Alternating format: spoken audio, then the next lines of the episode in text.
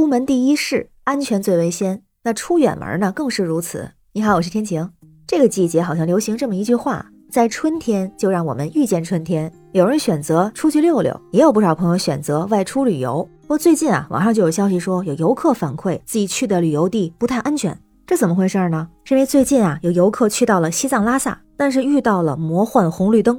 有多魔幻呢？在路口等灯，等了九十九秒的红灯，到绿灯的时候只有四秒，那游客呢就跑步过去，但是呢跑到一半就变红灯了，他就表示很无奈呀，拍了一条视频传到了网上。于是啊，超短绿灯的问题引起了热议，有网友就说啊，不知道什么原因会这样，是不是系统故障啊？这如果要是苏炳添来了，是不是可以成功通过呀？那也有人说啊，不管是苏炳添、博尔特，估计都过不了，就四秒飞都飞不过去。也有人调侃说：“不想让我过马路，可以直说啊。”同时，也有网友反映，这种情况可不是第一次见了，之前也有，还有绿灯更短的呢。在前些天，三月一号的时候，就有网友投稿说，在重庆某广场下川道碰到了魔幻红绿灯，速度杠杠的，亮灯平均时长就三秒。当时有网友调侃啊，说如果要是遇到一个新手开手动挡的，这能堵一下午。但是还有人说啊，三秒都不算最短的，还有两秒的呢。当时那个新闻是说，有一个行人在斑马线前突然就停下来，做了一个助跑的姿势。一开始呢，旁边等候过马路的行人都很吃惊。不过等到信号灯刚转为绿灯的时候，这个摆好 pose 的行人就飞快的秒过斑马线。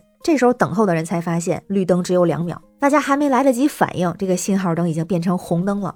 于是人们提到超短红绿灯、魔幻红绿灯的时候，也会说到像两秒助跑、四秒飞人这样的词儿。那大家也都想知道为什么会出现这样的超短红绿灯呢？就是交警部门的解释也是不太一样的。那像拉萨这个新闻，网上有消息就说啊，据当地交警部门解释，说是为了保证路口通行的效率和安全性，采取的一种措施。这个路口是位于市中心的区域，车流量、人流量都很大。如果设置普通的红绿灯时间，容易造成拥堵和事故。所以呢，平时的工作日，这个路口是实行单向通行模式，其他车道都会被隔离起来。就是这样，可以减少交叉冲突和转弯等待时间，提高路口效率。但是在节假日或者特殊的情况下，就会恢复双向通行的模式，并且调整红绿灯的时间。但是网友们好像不太接受这种说法呀，因为之前也有其他地方的交警部门做过解释。比方说两秒助跑的那位行人，当时合肥交警是这么说的：说不可能存在配时两秒的红绿灯。正常来说，红绿灯配时是根据各路口的长度、车流量等因素决定的。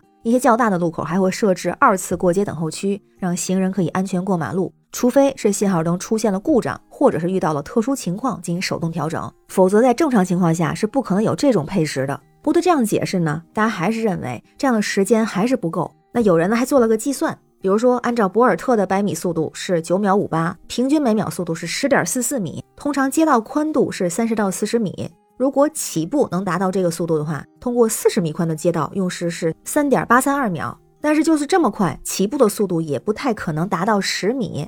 所以对像博尔特、苏炳添这样的飞人来说，恐怕也不能够保证安全通过魔幻红绿灯。那更不要说普通人，更不要说老年人。这不只是时间不足的问题，还有其他的这些问题，比如说关系生命的安全问题。超短绿灯挤压了行人的基础过路时间，不管对行人还是车辆都会造成威胁。那还有呢？这种情况不是第一次出现，早在二零一一年的时候就有过类似的报道，当时就有很多人表示反对这样的红绿灯时间设置分配是考虑欠妥的，也容易造成让老百姓对工作人员的不满意、不信任。虽然说有些超短绿灯的出现可能是因为系统故障，还有设备老化、设备损伤，虽然是客观原因，但是如果不能及时发现、及时调整过来，那就是服务的失误了。除此之外，还有一个很重要的，就是大家觉得这样啊，缺少人情味儿，缺少人文关怀。包括像刚才提到的老年人、小朋友、老弱病残孕，受影响的人还是不少的。不过也有网友说啊，在我们本地，我们都习惯了，哎，所以咱也发现，反映超短绿灯问题的有一部分是当地的市民，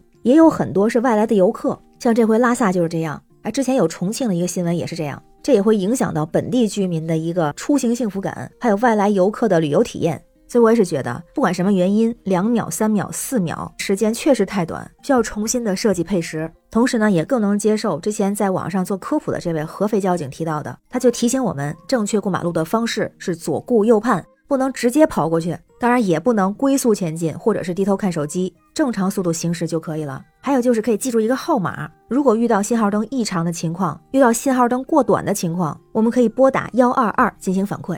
那不知道您最近有没有出行，有没有出游啊？您有没有遇到过这种魔幻红绿灯、超短绿灯的情况？欢迎在评论区留言，咱们一块儿聊。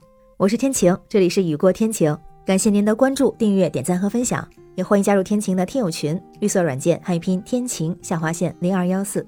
出行注意安全哦，每天开心，拜拜。